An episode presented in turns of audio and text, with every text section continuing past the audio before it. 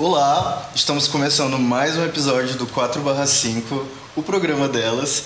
Esse é um programa dirigido e produzido pela Galeria do Mal e a QC Studio. Eu sou Jefferson Carvalho Eu sou Matheus e a nossa convidada de hoje, mais uma vez, esse programa só tem as maiores. Estamos aqui com Kelly Lopes Ramalho. Ah, Oi. Falei certo, né? Falou, arrasou. A maior de todas. É, geralmente a gente apresenta e tal, mas eu sempre prefiro que você se apresente. ele nem tanto, né? A gente tá É, jogando, mas é, a gente, é verdade. A gente, ama. a gente não tá apresentando ninguém, a gente realmente prefere que todo mundo fale quem é, quem você está sendo nesse momento, porque como a gente falou no episódio anterior, a gente tá virando aí todo dia uma coisa diferente, a gente tá se transformando em uma coisa nova, então a gente quer saber, nós e todo mundo, né? Queremos saber quem, Quem é, é Kellen hoje. Quem é essa garota? Quem, Quem é essa é? afropate? quem é ela? eu gosto de dizer que eu sou a mãe da Maria Sofia, né? Que é minha filha, eu sou mãe de uma menina de 12 anos. Eu sou historiadora, empreendedora, digital influencer, bailarina, polidencer. Ah, Eu gosto de falar que nós somos múltiplos. Todos nós somos múltiplos. Temos muitas possibilidades. Então, eu sou essa mulher múltipla. Ai, eu acho que tudo que ela fala que ela é mãe, gente, porque Tem que falar, é né? Eu acho que né? faz parte totalmente do, do teu ciclo, do teu trabalho, de quem você é. E também eu acho que hoje em dia teve essa romantização da maternidade e Uhum. tem também uma demonização da maternidade. Tudo na mesma intensidade. Tudo né? na mesma intensidade. E eu me encontrei muito enquanto mulher preta na minha maternidade. Isso foi um divisor de águas pra mim. Então, eu sou outra mulher, né? Pode até falar um pouco sobre isso, né? Como, como foi esse teu processo, né? Porque realmente, antes de ser mãe, a gente é a gente, né? Você é uma pessoa e depois que ela entrou na tua vida, eu tenho certeza que muita coisa mudou, principalmente dentro de ti, né? A Maria Sofia não foi uma gravidez planejada, então eu tava ali com 23, 24 anos e enquanto uma mulher preta que morava na periferia, ali no bairro do Coroadinho, eu escutei que minha vida tava acabando. Uhum, nossa, sim. Né, que é um discurso muito recorrente dentro da periferia para uma mulher preta. E eu estava na faculdade, tinha entrado no concurso público, eu estava achando que estava engatinhando e veio a maternidade. Uhum. E eu falei, gente, isso aqui não pode ser o encerramento do meu ciclo. Eu, eu me nego a entender isso aqui como um basta. E aí não eu, foi, né? Eu, acho que tu teve aquele medo justamente porque a sociedade já é do jeito que é e já vem um peso muito grande nas tuas costas, né? Tu falou isso, eu lembro muito da minha irmã, quando ela tava grávida, ela tem dois, dois filhos e no, tanto no primeiro como no segundo ela ouvia muita coisa de gente, às vezes os vizinhos falando isso, ah, tua vida acabou, era isso que tu queria, né? Não sei o quê. E, gente, um filho não é um, um bloqueio, não é uma pausa. Muda acho- muito, né? Não, é outra vida. Como Claro. tu falou, tu é primeiro de tudo agora, você é a mãe Com da Maria certeza. Sofia, mas é realmente, assim, principalmente eu acho que quando tu falou que não foi desejado, né? Tem muito ainda mais desse estigma De, de que acabou com a vida. Claro. E quando não, aí eu acho até importante tu ter falado isso primeiro, porque hoje em dia você é mãe e ainda é muitas outras coisas como mulher e, enfim. E é- é- o que fez muita diferença foi eu ter essa rede de apoio, né? Porque também não dá pra gente dizer, ai, ai, foi tudo lindo, maravilhoso, porque eu tinha uma rede de apoio. Tipo, a minha mãe é incrível, né? A minha mãe deu total suporte. Então eu, tá, eu tô casada com um cara que tem um- uma mente que, que dialoga com as minhas vivências, com, com essa minha multiplicidade. Então isso foi super necessário. Não dá pra fazer os corres sozinha. Então eu acho que é uma coisa que é importante da gente reforçar. Que rede de apoio é fundamental. é Totalmente, não só. E é, é incrível porque eu também sinto esse privilégio. Assim. A gente tem um privilégio de ter família, um pai, uma mãe que te respeita e aceita quem você é. E eu, eu sinto que tipo, eu só tô fazendo isso que a gente tá fazendo hoje por conta desse apoio, né? Eu me encontrei na arte depois assim de achar que eu não ia ser ninguém na minha vida, porque eu tava, che tava chegando no terceiro ano do ensino médio achando isso, né? Porque na minha cidade não tem essa Sim. realidade de você ver a arte como algo que pode pagar suas contas, algo que possa te, te fazer evoluir de alguma forma. E quando eu me encontrei na fotografia e senti o apoio da minha família, falando, filho, você pode fazer o que você achar que é melhor pra você. E isso foi, mudou totalmente a minha vida, porque eu acho que todas as loucuras que eu fiz desde então, as aventuras que eu tive, foi por conta desse apoio que eu tive e, e por conta de foi meio que um empurrão, né? Meu pai e minha mãe, eles eles passaram a juventude deles assim sendo pessoas aventureiras, exploradoras e eu entendo minha mãe chorando quando eu viajo, quando eu, tô, quando eu fui embora, por exemplo, mas ao mesmo tempo ela sabe que eu sei quem ela foi no, no passado uhum. e eu sei que isso é fruto e é um reflexo de quem ela foi, sabe? Então, que perfeito, né? Um beijo pra, pra mamãe, um beijo, beijo pra, pra sua mãe, também. Beijo, beijo mãe. Porque se não fosse por elas, Sim. né, a gente não. E a minha mãe, ela foi mãe aos 14. Olha só. Também na, na periferia, foi, foi mãe solo.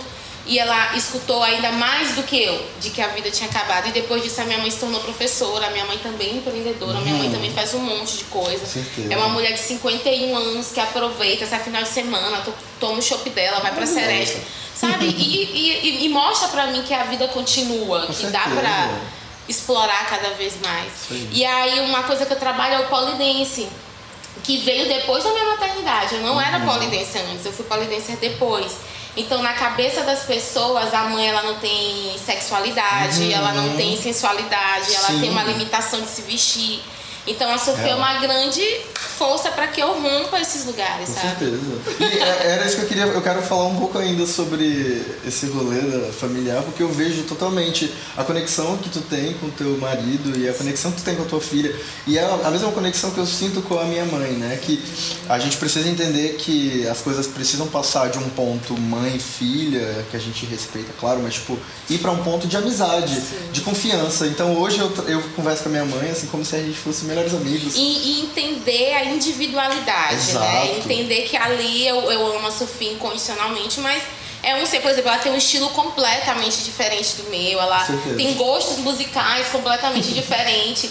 E as pessoas se surpreendem como a gente lida bem com isso. Ai, como assim tua filha tem um cabelo azul? Eu falo, como assim não ter cabelo, não azul? cabelo azul? Então eu acho que a gente vai se entendendo de um jeito bem, bem gostoso. É difícil uhum. essa fase da da adolescência, eu tô sentindo um choque. Claro. Porque você, pô, tem um bebê, aí do nada tem uma pessoa cheia de opiniões circulando pela Totalmente sua casa e você fica tudo bom. Mas a gente tá aprendendo juntas. Perfeito. E, e, outro beijo também pra minha sobrinha, que ela tem 7 anos de idade, mas ela parece também uma adolescente, sabe? É incrível como a geração atual, ela tá vindo totalmente mais evoluída, mais avançada. Sim. E é massa até pra ti, como mãe, entender que as, as relações, a criação muda totalmente, né? Eu tenho certeza que a criação que a gente teve dos nossos pais é totalmente diferente da criação que tu, que tu tem e da relação que tu tem com ela é. hoje, né? A gente precisa também ter noção de que o mundo que ela tá vivendo é outro, o mundo que tu foi inserida, né, é um outro totalmente diferente e a gente é fruto do meio.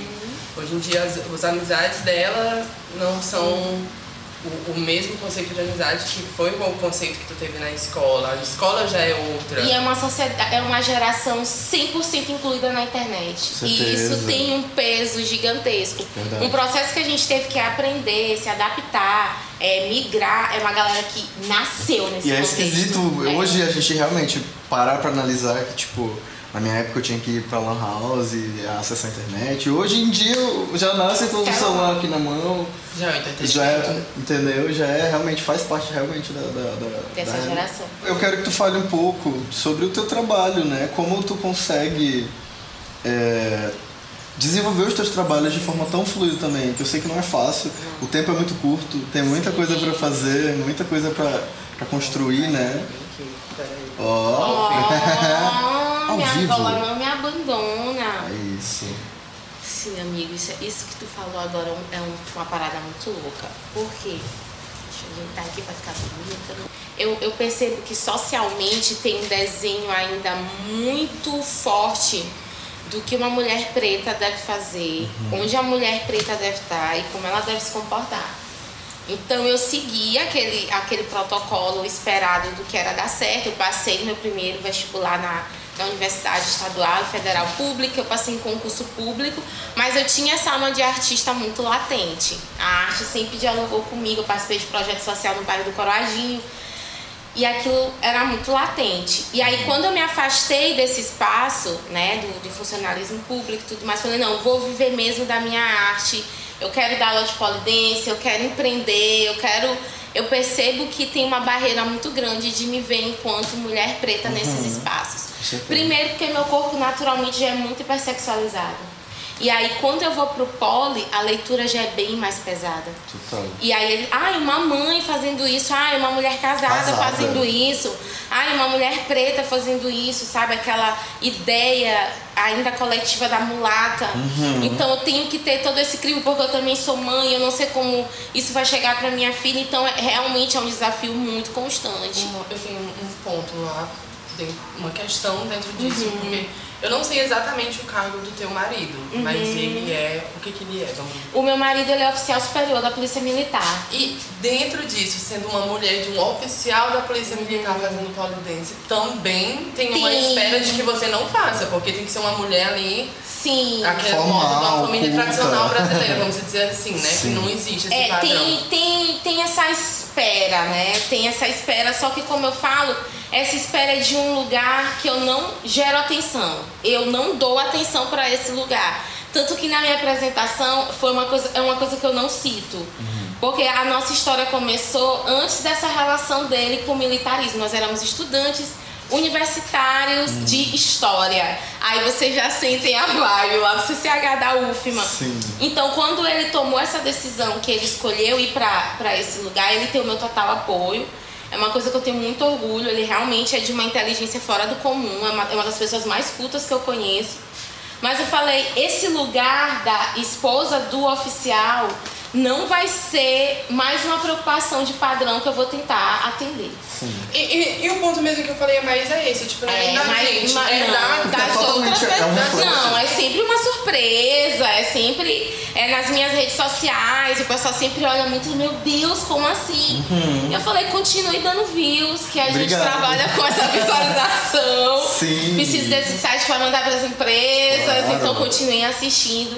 Mas é, é um lugar que eu deixo mais para eles do que É, e nem, Eu- nem cabe a você ter que se Sim. explicar nada, porque realmente, como a gente acabou de falar, não é, É. não é um reflexo de quem a gente é, isso é um reflexo da que- leitura, né? que- Isso, que, tem da gente. E essa ideia de que a polidência ela é o tempo todo sexual, Uhum. né? E a nossa sexualidade perpassa como qualquer outra pessoa. Claro. E que a gente está sempre nesse lugar. E o polidência também é uma atividade.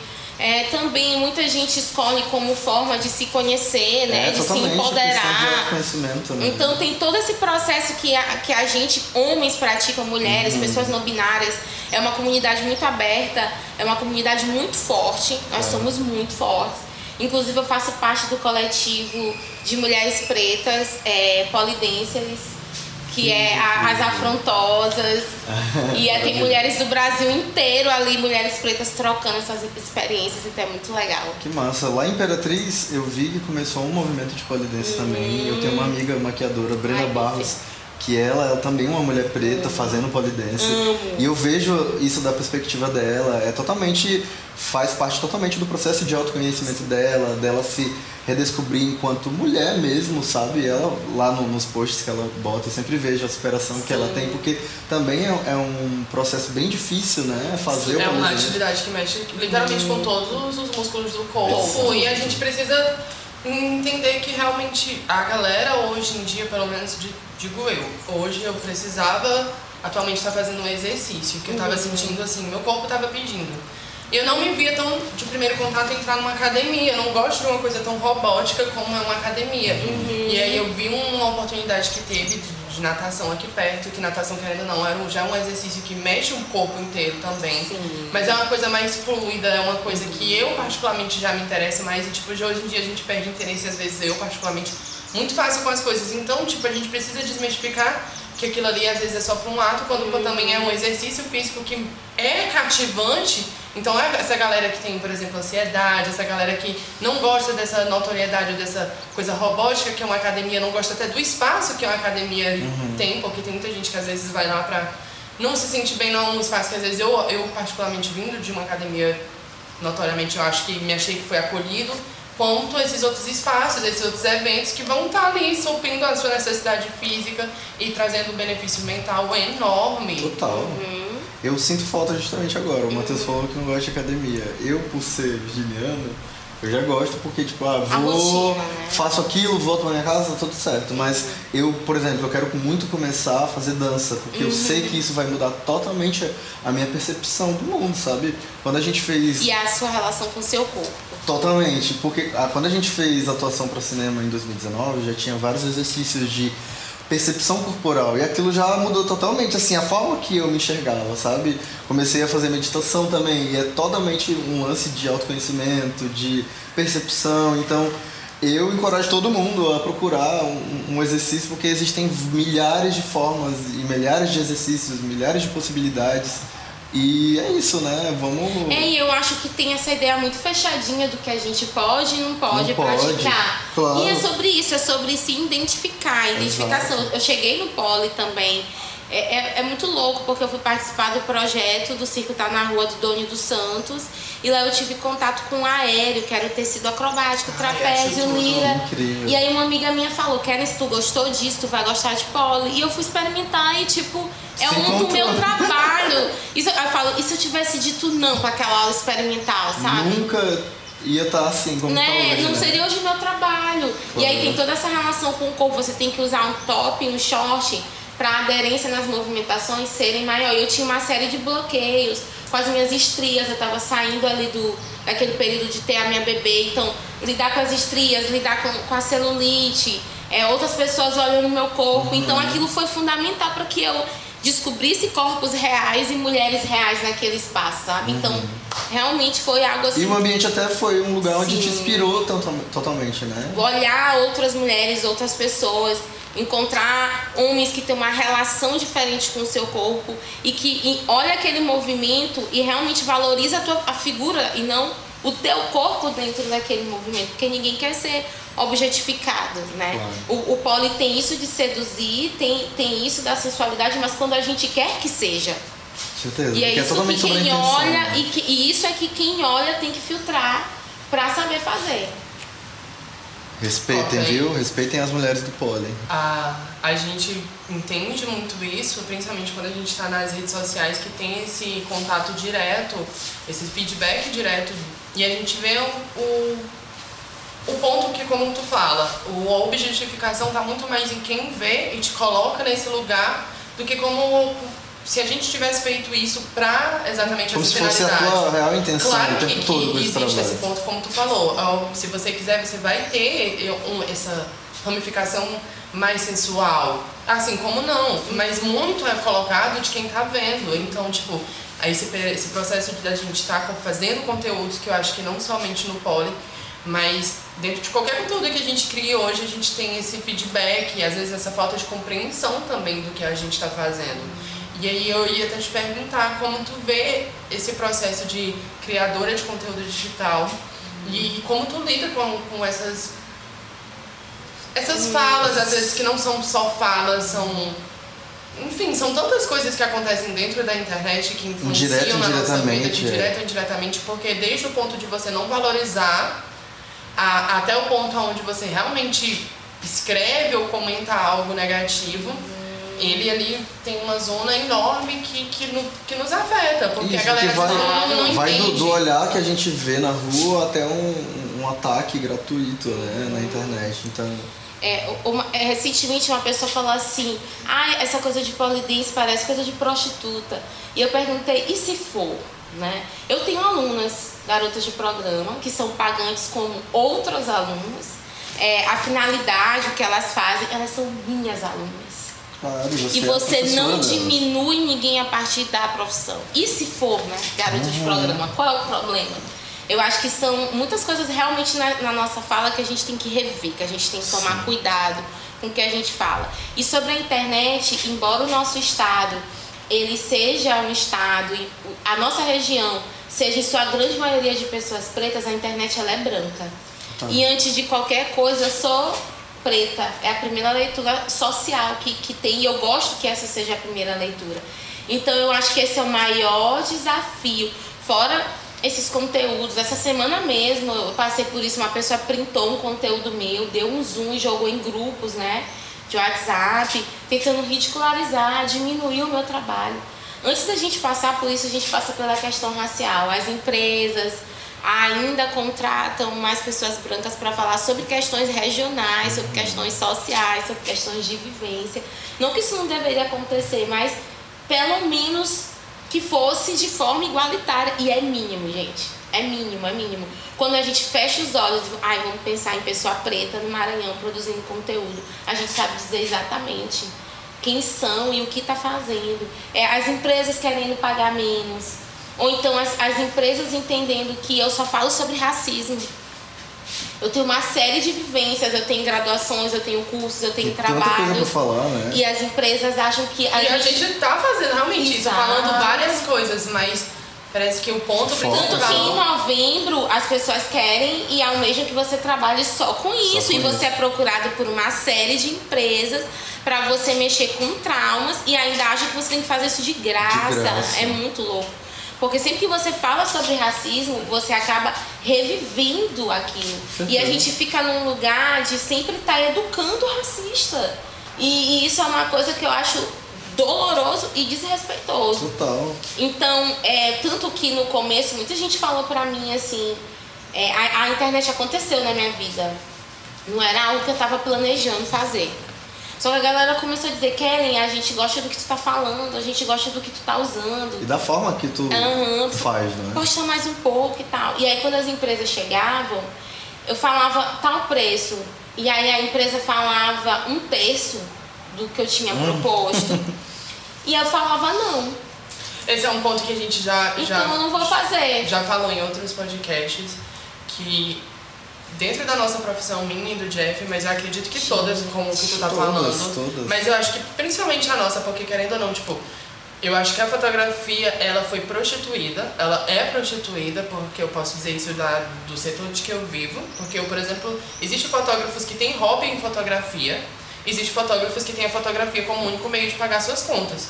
E esse meio de, entre o hobby e o que trabalha com aquilo, existe uma prostituição muito grande. Uma prostituição que eu diga, por exemplo, se a pessoa que não vive daquilo, ela tem que ter noção de que existem outras pessoas vivendo. Então não dá pra ela ver o mundo como uma interna parceria, porque existem outras pessoas que precisam desse ponto de trabalho Certeza. para receber, porque ela, se ela está tendo outro emprego e está fazendo a fotografia de uma maneira, vamos dizer, não nem que um hobby, é profissional também, mas não é o que, que dá o dinheiro para ela, ela tem que entender que existem pessoas que vivem só daquilo.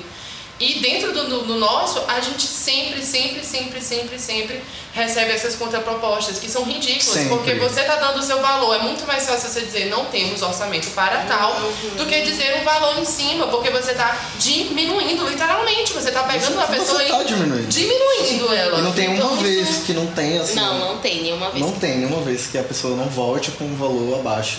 E às vezes é muito abaixo mesmo, como tu disse. Um terço E aí, do tu valor. sabe um fenômeno muito louco que começou a acontecer comigo? As marcas, eu nunca vou me esquecer de uma, não vou citar, mas uma marca nacional chegou e eu falei o meu valor.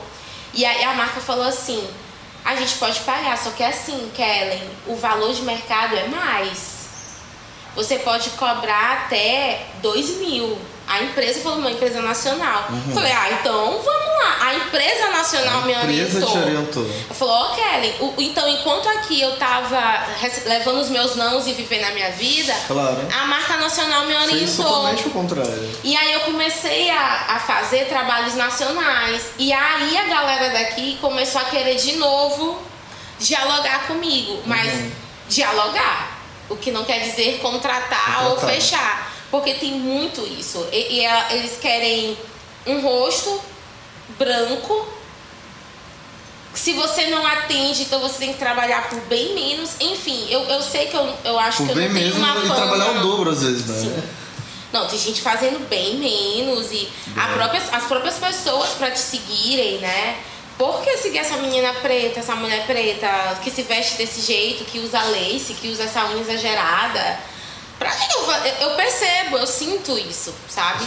Então não é à toa que eu sei exatamente por que, que eu tenho o número de seguidores que eu tenho Uhum. e por que, que eu trabalho pra não me pilhar, porque eu sei que quem tá ali realmente tá porque acredita e, e cola naquele trampo, sabe? E é bom porque, ao mesmo tempo, é, é, eu entendo que tu entende o teu trabalho como algo a longo prazo, Sim. como uma carreira, e é construção, carreira é construção. Sim, carreira é construção. Não dá pra gente ficar realmente fazendo trabalhos que não atravessam a gente e não fazem a gente crescer, não é? é e, e de pontos assim, claro que em universos totalmente diferentes eu posso dizer que eu sinto um pouco disso porque eu, eu como uma pessoa não binária, uma gay afeminada, eu sinto que tem gente talvez dentro de segmento de maquiagem, de moda, fazendo o mínimo com roupas, o mínimo, ganhando uma visibilidade muito maior, porque, por exemplo, eu não quero e eu não vou entrar em caixinhas de padrão de roupa de, de forma alguma, porque nem eu consigo me entender por que eu vou realmente tentar moldar algo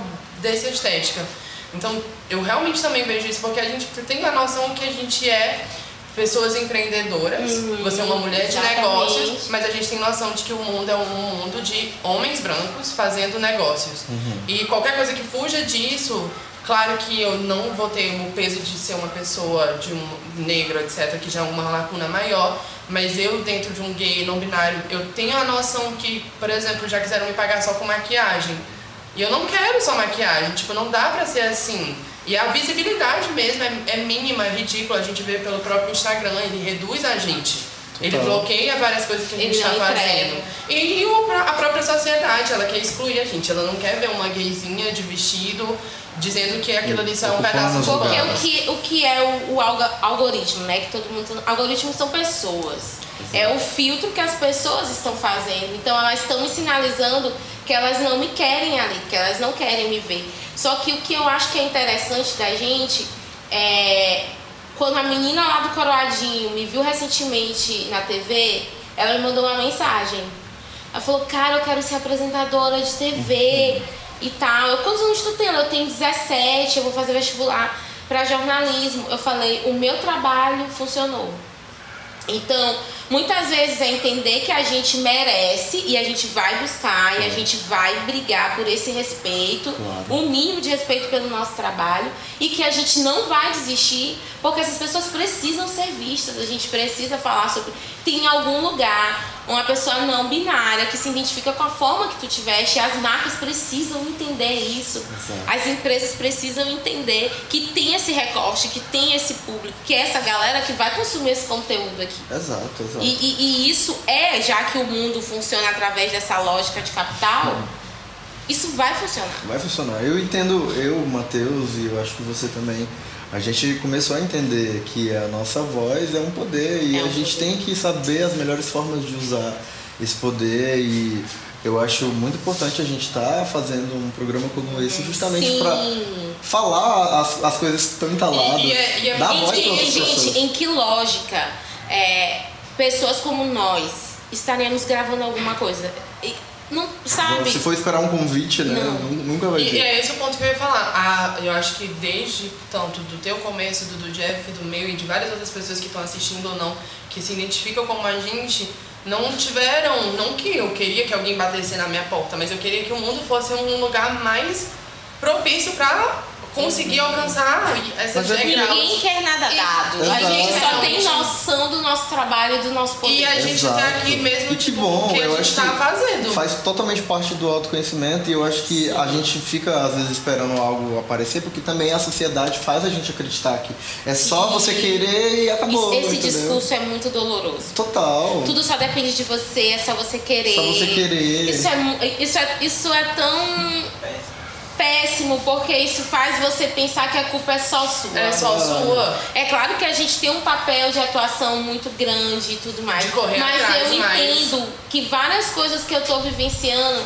é porque tem uma pessoa preta no audiovisual. Uhum. É porque tem uma pessoa preta na direção. É porque uhum. tem uma uhum. pessoa preta dentro da empresa que faz. Sabe? Gente, tem, tem, tem essa questão de ocupar o lugar para abrir novas portas. Novas então portas. achar que só é porque vontade não é assim que é, funciona. Tem coisas que a gente vai escutando como essa, que vontade, basta você querer. Mas também tem outras fases até muito realistas que às vezes vem, vem com um pontapé muito grande. Tem uma que eu vou decorar sempre porque é um reflexo, querendo ou não, da nossa realidade, que é vontade, vontade mesmo, às vezes faz quase nada. Uhum. Mas o dinheiro já às vezes faz quase tudo, porque a gente está no mundo capitalista e a gente precisa. E aí, por exemplo, quando eu não tenho dinheiro, eu não quero, tipo assim, eu não fico falando na minha cabeça, ah, eu quero dinheiro, eu preciso de dinheiro. Não, eu quero trabalhar para mim conseguir dinheiro, Exato. porque eu preciso viver. E a gente está no mundo capitalista, a gente está no mundo onde o filé do frango tá quase aí nos seus 23, E 27 eu acho reais. que quiseram nos educar, e graças a Deus esse plano falhou, e eu agradeço muito minha mãe por isso, de que a gente não precisava construir nada, sabe? Não precisa Sim. de herança, não. Herança é coisa de playboyzinho, de essas coisas é que nos fomentam. Que, certeza. sabe? Querendo ou não, a gente tá inserido nesse espaço, sim, que é do consumo, e enquanto a gente não atingir esses lugares e a gente gerar renda pra gente, né, botar esse dinheiro pra circular, gerar Sim. emprego pros nossos, não vai mudar. Não vai Porque vai. é, a gente Nos precisa entender como agra- cadeia. E é esse o ponto realmente. A gente É. precisa entender que a gente está vivenciando, igual a gente estava falando das marcas daqui que estão arrasando nos looks. E eu acho isso muito legal porque é uma cadeia muito legal de consumir pessoas que estão ali e fazer aquele ciclo rolar. Claro. Porque eu sei que aquela galera que está fazendo roupa em breve vai estar fazendo foto e essa foto vai estar agregando na E a gente vai trabalho. poder somar com o trabalho Vai estar delas. podendo somar e, e, querendo ou não, movimentar esse Movimentar. comércio. E um comércio que vem de pessoas pretas, um comércio de, vem- que vem de gente de quebrada, Exato. que vem de gente Das não mulheres, dos binária, travestis. de travesti. E é incrível quando tem uma festa voltada pra isso, quando tem uma travesti em cima do palco falando. Eu fico a, a, feliz, na né? Badass que teve tu, a A Thay. Thay. A Thay, tudo perfeito. Quando tem Nebraska tocando, gente, abram espaço para essas pessoas, porque só são uma ponta do iceberg que vão vir com muitas outras. E, e é saber que a gente precisa estar aqui e também honrar as Entender pessoas que, a- que- que abriram o espaço pra gente. É, exatamente, entender, respeitar quem abriu as portas pra gente, entender que a cena não sou só eu, não é só Kelly, não é só Matheus, são Exatamente, várias pessoas. pessoas. Somos muitas pessoas e muitas pessoas com talento, com, com voz, com forças. Nossa, a gente não é bom não, gata, a gente é, excelente. So- eu, fico, Tem um- eu fico muito chocada quando eu olho assim e falo, cara, a gente é foda. Tem um, um na parte do documentário da Britney que ela fala em testemunho pro advogado que ela, ela quando ela já tava, né, por conta do pai dela, ela não tinha muitas coisas. Aí ela fala que em uma das turnês delas, ela que de- coreografou todos os dançarinos. Ela fala assim: Eu não fui boa, eu fui perfeita.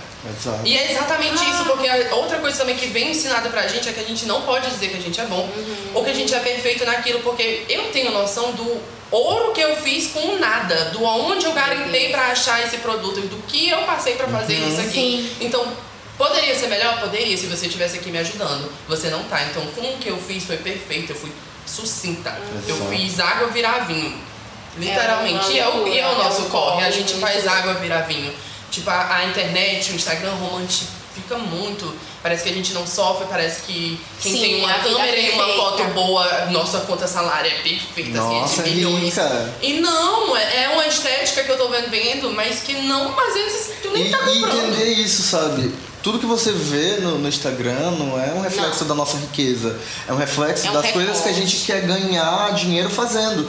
Hoje, pelo menos pra gente que trabalha com o audiovisual, com a fotografia, com a moda, com a maquiagem, a gente precisa estar fazendo muita coisa pra mostrar aquilo que a gente quer vender, porque se for só esperar o, o fulaninho contratar a gente, isso não vai acontecer nunca, entendeu? Então, muita coisa a gente tem que estar fazendo do zero, na garra, pra mostrar a nossa capacidade e pra mostrar o que a gente pode fazer, pode vender. Nossas potencialidades, Exato. que são inúmeras. Exato. É muito sobre isso, mas agora um ponto que tu já até mencionou, fala que tu veio do Coroadinho. Me fala um pouco do Coradinho, me fala como é ter vindo de lá, me fala como é o Coradinho, me fala como hoje as pessoas ainda enxergam o Coradinho. Então, eu morei no Coroadinho até os 23 anos, que foi quando eu tive a minha filha. Eu tava, trabalhava, eu era funcionária pública. Gente, olha que louco, eu vou escrever um livro. Eu era funcionária pública da segurança pública. E aí a gente foi para um, pra- pra um outro bairro, enfim. Só que toda a minha influência artística, toda a minha estética, as pessoas, nossa, tu usa essas unhas enormes, é a estética da periferia, a estética das mulheres que eu cresci olhando. E aquelas mulheres pretas grandes com os cabelos, sabe? Elas botavam uns bobs e soltavam aquele cabelo volumoso. um batonzão, um shortinho, um salto. Unhona. Unhona. Então toda a minha estética, toda a minha relação com, com o corpo vem desse espaço. E aí eu tinha aquela necessidade de voltar pro meu bairro fazendo alguma coisa diferente, até para que essa percepção do coroadinho enquanto periferia muito violenta, muito sangrenta, uhum. que é um recorte, não, não, é o É um todo. recorte que a mídia quer que fique Sim. pautada sempre. Tipo, acho que, acho que já foi sem hot uma vez que mencionou assim no Twitter. Gente, essa pessoa que morreu nem foi aqui, estão dizendo que era um Exato. coroadinho só porque e, tem que ser um coroadinho, tipo. E inclusive no episódio dele ele falou isso, que no bairro dele é, é muito popular falar que é um bairro perigoso e ele tá lá como um exemplo para mostrar uhum. que tem pessoas talentosas, tem gente. E que não é só isso. Que não é só. Perigo tem em todo lugar, perigo, gente. Não né? Exato. Lugar Tanto que quando eu voltei para empreender lá, que é o Maria Center, que é um, é um, um centro comercial na, na feira, é minha antiga casa. Uhum. A gente morava no no fundo, eu, minha mãe e minha avó, e na frente a minha avó alugava pra gente se manter. Então a gente morava no fundo, em três compartimentos muito pequenos. É, não, não, não passei fome, nem nada disso, mas foi uma realidade bem difícil. Eu falei, cara, eu vou transformar isso aqui num centro comercial e levo o nome da minha avó para homenageá-la. Quando eu voltei, que eu fiz esse investimento lá, muitas pessoas falaram para mim, por que você não investe isso no shopping? Por que você não investe isso em outros bairros? E a minha pergunta é, por que não no Coroadinho? Sim. O Coroadinho é uma potência, é uma da, a quarta maior favela é, dessa nossa região, desse nosso continente. Tem uma, é uma potência econômica, ele é autossuficiente. Então as pessoas elas fazem tudo lá, elas compram roupa lá, elas fazem as unhas, cabelo, escola, tudo lá. Falei, então quando você fala disso, você não conhece a periferia. E não conhece mesmo. E não tem interesse em conhecer. Tipo, cidade operária também é outro lugar que Meu Deus, enorme. enorme. Tu não precisa. Unidade, tem unidade assim, ah, muito longe. Mas eu falo, gata, se tu já mora lá e a, o bairro inteiro já te oferece um meio que uma cidade, literalmente, como o nome já diz vai no centro eu fazer o quê? falar que é longe pra sua bolha. É, eu, eu venho do... É longe pra você. Eu, eu venho de um lugar que é Imperatriz, que querendo ou não, a segunda maior cidade, ainda é pequeno. Então, tipo assim, lá as pessoas... Ah, mas a casa do Jeff pra mim é longe.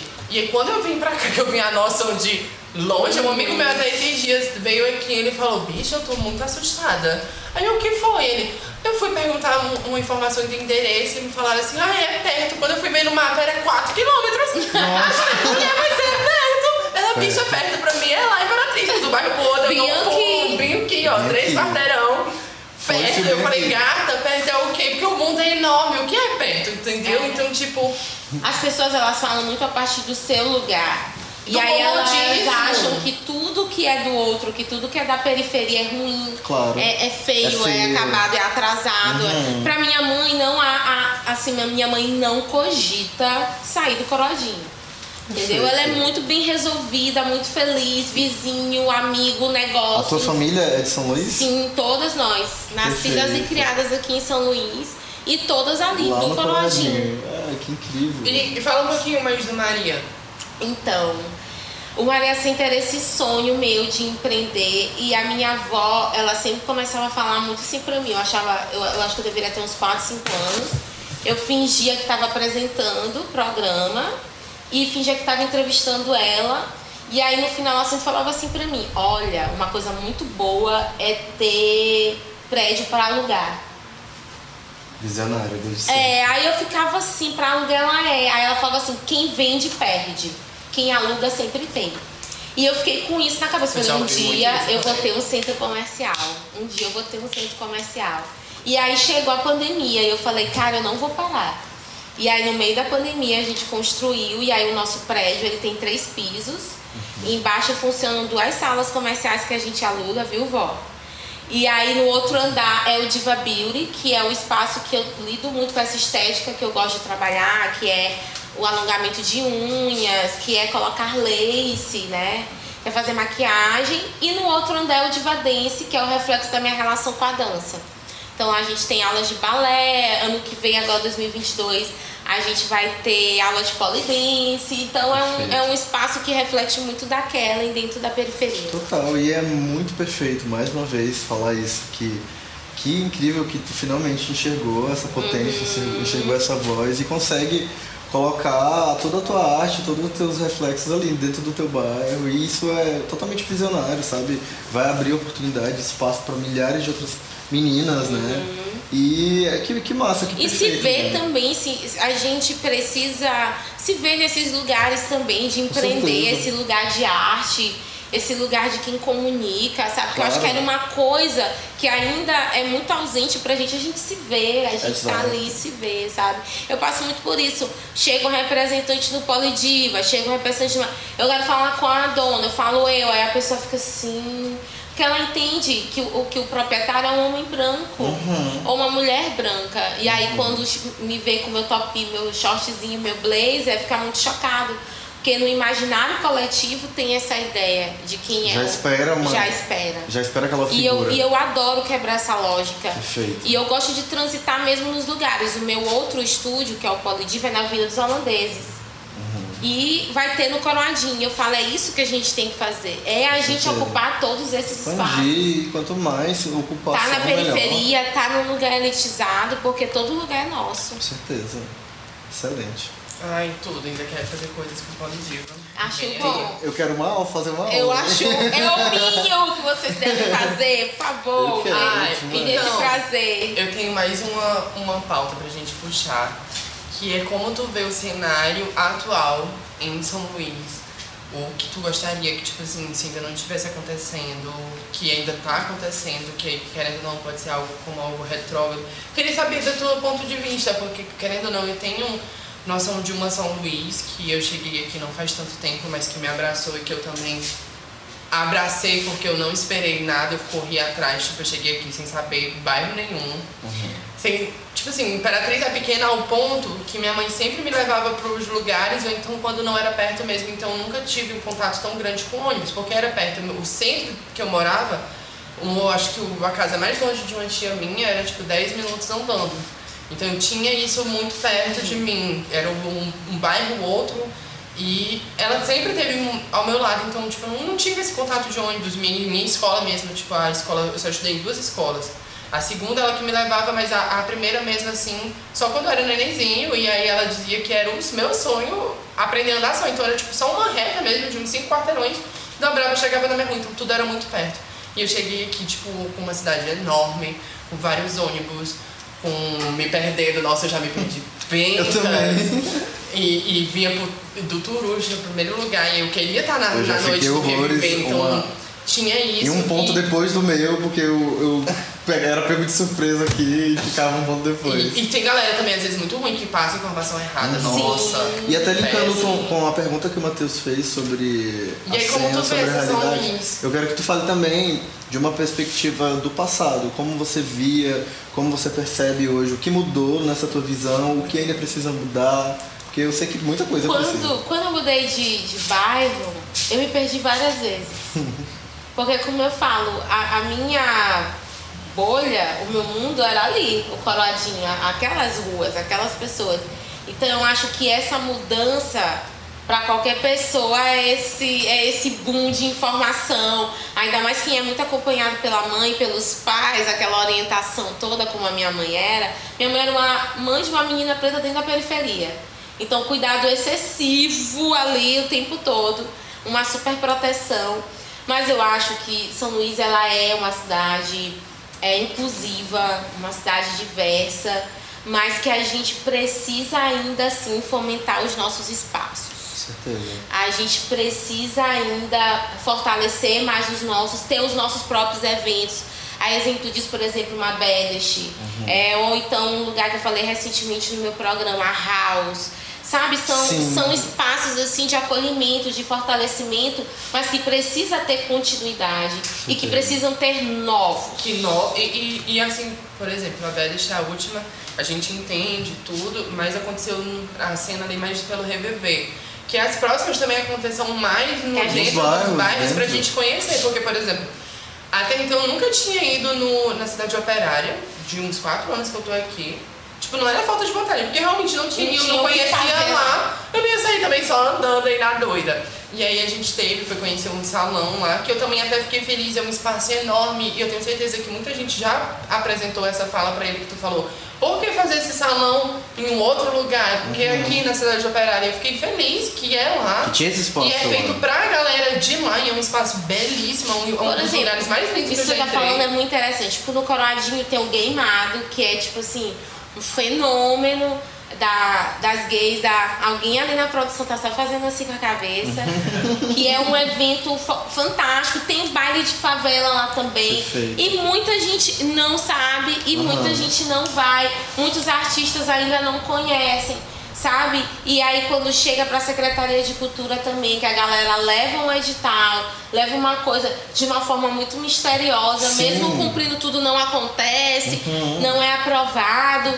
Então tem muitas coisas Ou então, acontecendo. como, como já. Ai, gente, se você tá assistindo desde o primeiro, entenda, porque são pontos muito importantes pra gente falar. Mais uma vez, vamos citar isso dos editais. A galera às vezes não sabe. A galera que tá na periferia. tem acesso à- à Porque, internet, gente, às eu que não. Eu que tenho, posso dizer assim, eu vim do Bacuri, que querendo ou não, é um bairro emergente, mas, tipo, eu tive muito contato. Minha mãe.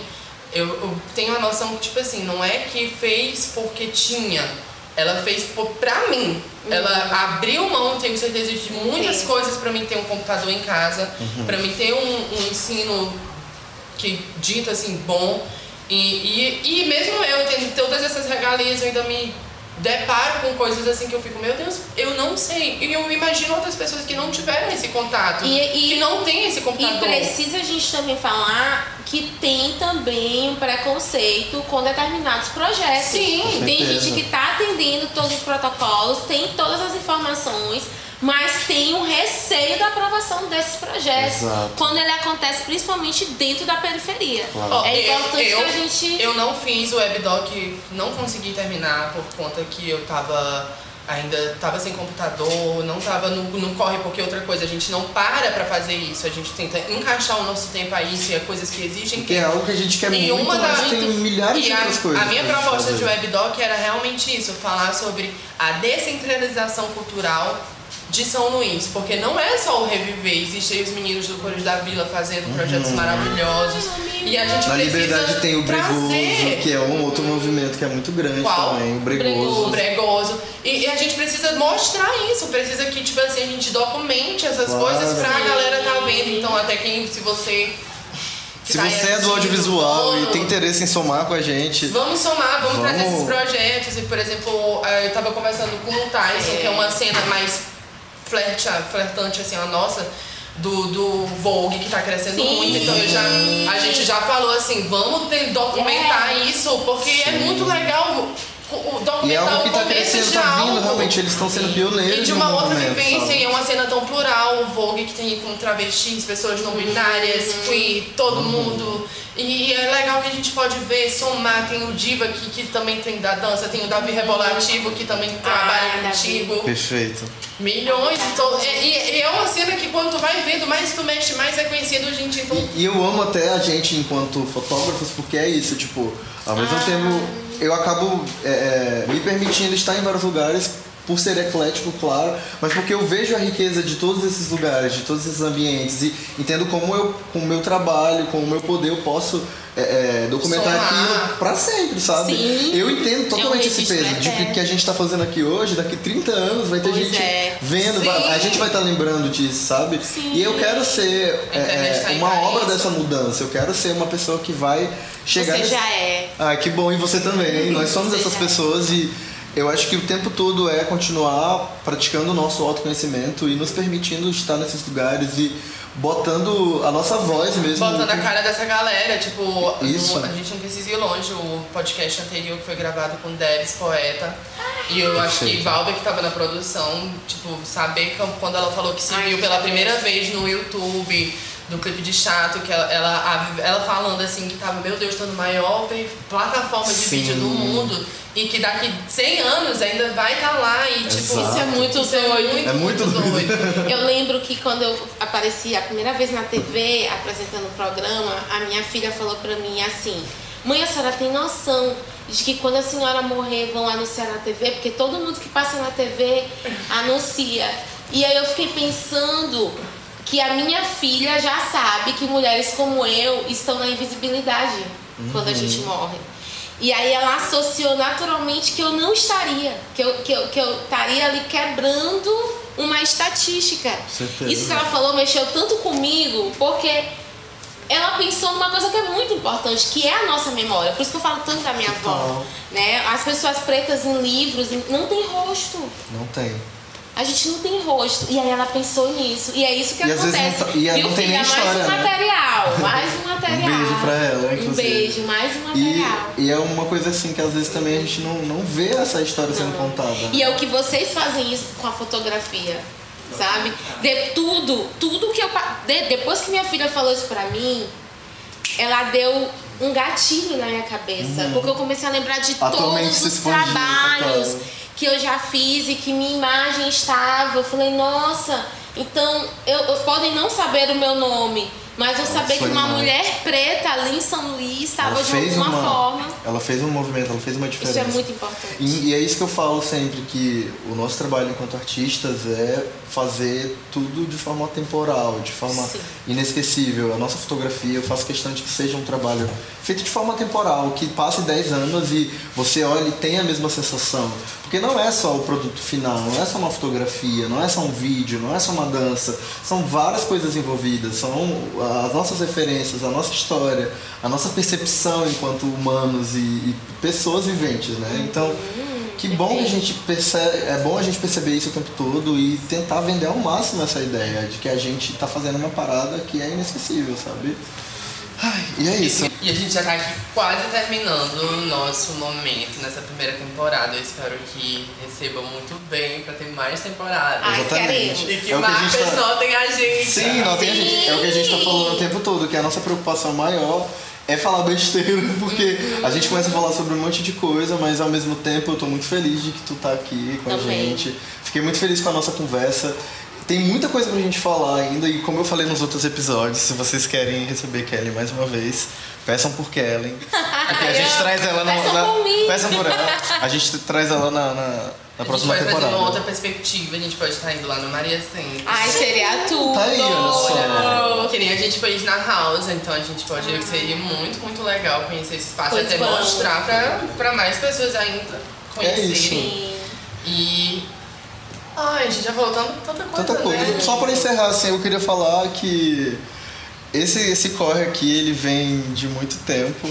É, pra gente chegar nesse momento agora de estar tá conversando, estar tá trocando, trocando essa ideia, muita coisa aconteceu, tem muita produção envolvida, tem muito pensamento envolvido, mas é uma honra mais uma vez é, te tem, receber. Tem sobre espera também, porque querendo ou não, por mais que eu esteja falando aqui que a gente teve essa ideia em 2019, claro que teve toda a situação pandêmica e tal, mas tipo 2019, eu, se eu não me recordo, eu não estava com meus equipamentos que eu tô hoje. Uhum. Então, tipo assim, às vezes eu, eu sou uma pessoa muito imediatista, eu sofro Somos. do imediato. E eu já sofro antes, por exemplo, se eu vou no hospital a última vez que eu tava ruimzinho, eu já sabia que eu ia tomar bezetacil. Eu já tava desde a fila, eu falei, oh meu Deus. Mas assim, eu vou indo. E eu não, não, não deixo que isso me impeça de fazer as coisas. Eu vou sofrendo, eu, mesmo assim eu vou, vou doendo. Mas, por exemplo, esse, projeto nosso está desde 2019. Eu acho que para quem é imediatista sabe o tanto que a gente já passou, mas existe um momento certo para as coisas acontecerem. O ponto é não desistir. Eu acho que a gente deixou um pouco de stand-by, mas tipo, já tava o Instagram criado desde 2019, pra gente não perder o arroba. Jura? Sim. É, pra não perder o arroba, porque eu falei, vai, cada pessoa faz o e-mail criado. E eu vi que foi, foi algo muito interessante, porque a gente criou essa ideia em 2019, mas tipo, desde E aí 2019, o mundo separou um pouco Muita coisa também. aconteceu, eu voltei pra Imperatriz, comecei a fazer um monte de coisa, então eu acho que foi aquilo que a gente falou mais cedo, que as ideias elas precisam de tempo para amadurecer. Quando a gente tem a intenção de fazer aquilo dar certo, o universo ele vai fluindo para é aquilo... O ponto é esse, não desistam, tentem achar pessoas com quem some, porque começar Exato. não é fácil. E principalmente se você se identifica como algum de nós aqui, vai ter mais ciência ainda que começar é difícil. Ter Mas pessoas que, que e... queiram conversar com você, porque a gente fala que a cena da guerrilha ela é importante, realmente ela é importante, principalmente quando você está criando, você está começando. Mas não deixe se levar que a cena da guerrilha tem que ser estendida por muito É, tempo. exatamente. Comece a cobrar, comece a dizer não. Estude pra você se Estude pra aperfeiçoar. Estude. Se você quer ser um, uma um criador de conteúdo, um blogueiro, gente, não vá fazer conteúdo de graça, porque ah, querendo ou não, você sabe que o seu conteúdo, por muito pequeno que seja, vai influenciar uma pessoa. E se você influenciar uma pessoa já é muito. Tem gente que acha assim que, que não, mas uma pessoa pode fazer uma diferença enorme. Então, Total, não- 100 pessoas já enchem um ambiente, não digam entendeu? sim só por ah, trocar em permuta, trocar em divulgação, porque, por exemplo, por ex- a gente sabe que o Instagram hoje é difícil, então não é uma certeza que uma marca botando o teu arroba, tu vai, Vai conseguir pessoas novas, porque o algoritmo, como a gente diz, as pessoas às vezes não querem comprar isso. Então façam o seu, cuidem dos seus e somem pra que cresça, né? Pra que a gente. É, e é importante também a gente se apoiar, né? Querendo ou não.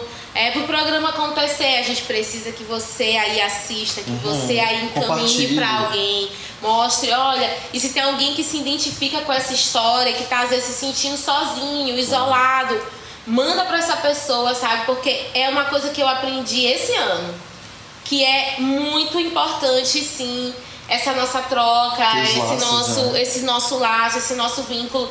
Então também apoie, tá? Não é Claro. necessariamente a gente, mas um monte de galera e uma galera tá fazendo um corre que necessita do apoio um dos outros. Como eu costumo falar, nós somos potência, nós podemos tudo, é tudo nosso. E para isso acontecer, a gente precisa dessa se rede de apoiar apoio. essa cadeia para acontecer, porque é realmente sobre isso. Às vezes faz uma diferença tão grande quando num dia que você está querendo desistir, porque só você sabe o, o- o avaliar o seu trabalho em relação às dificuldades. E aí quando vem uma pessoa e fala que é legal, quando, principalmente quando não- é uma pessoa aleatória, que falar que, que aquele teu trabalho tocou ela, ou então que aquele trabalho Influenciou. influenciou ou gostou. Tem o Luan, eu, amo, eu sempre gosto de fazer aniversários de ensaios de aniversário.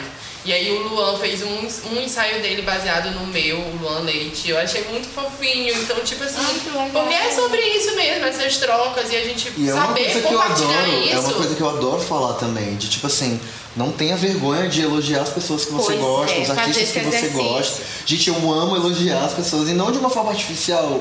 Eu realmente, a minha percepção, eu gosto muito de Eu na rua, se eu vejo alguma as coisa pessoas- que eu gostei, eu vou Sim, falar pra eu vejo uma menina bonita na rua, meu Deus, Bastellen, né? A pessoa É, a pessoa toma um susto porque a gente não tá acostumado. receber. Exato, exato, exatamente. E é isso que, que é, é, foi a mudança que ocorreu na minha vida, de vi- vi- virem pessoas do nada falar do meu trabalho, me elogiar. Esses dias no, no centro histórico a moça me falou, meu Deus, eu amo teu trabalho. Ai, eu fico em legal! choque, porque é muito estranho receber esse tipo de feedback, mas é tão importante. Faz, isso fa- faz totalmente a diferença na nossa vida, e pra nós enquanto criadores de conteúdo, artistas, que precisam realmente de, de desse, dessa rede, né? desse suporte. Então, ao mesmo tempo, é, o, o que a gente pode retornar para o universo é a mesma coisa. É apoiar pessoas que têm a mesma visão que a gente tem, dar, às vezes, um, um- um empurrãozinho, às vezes, uma coisa que a gente pode falar, às vezes vai avançar a, a vida de uma pessoa, entendeu? Então, são muitos exercícios que a gente pode fazer sem gastar um real, sabe? Que vai mudar não só a nossa vida, E mas a vida de muita gente. de Tá. Finalize aí. Finalize falando alguma coisa que você está sentindo aí. Olha, eu tô muito feliz, sério, de verdade, adoro vocês, adoro o Ah, trabalho tá. de Muito vocês. obrigada. Eu acho que é muito importante, é muito necessário a gente ocupar esse espaço também. A gente fala, a gente pensa, a gente transforma, a gente tá aqui revolucionando e a gente precisa do apoio de vocês e tudo mais. Então, continuem. Tá? A gente está num, num, num contexto político, num contexto social que querem que querem nos anular. Exato. Querem que a gente não esteja aqui, mas a gente está. A gente vai continuar, como eu sempre falo, nós somos muito potentes. Certeza. Nós somos fortes, nós somos muitos e não vai parar. Então acompanhe, apoie a gente. Eu tô muito feliz, gente. A gente Amei. que tá, muito obrigada, de A gente verdade. agradece. E até a próxima. Se vocês gostarem, já sabem o que tem que fazer. E é isso, gente. Um cheiro. Até a próxima. Muito obrigado. Amei. Tchau, tchau. Corta. Conta. E vocês que lutem pra editar. Eu que lute, né? Eu que vou gente, editar. Vai editar. Porque o negócio é, a, é editar e tem que cortar isso aqui. Tá? Ai, eu tô. Já acabou. Vamos, vamos só fazer foto logo.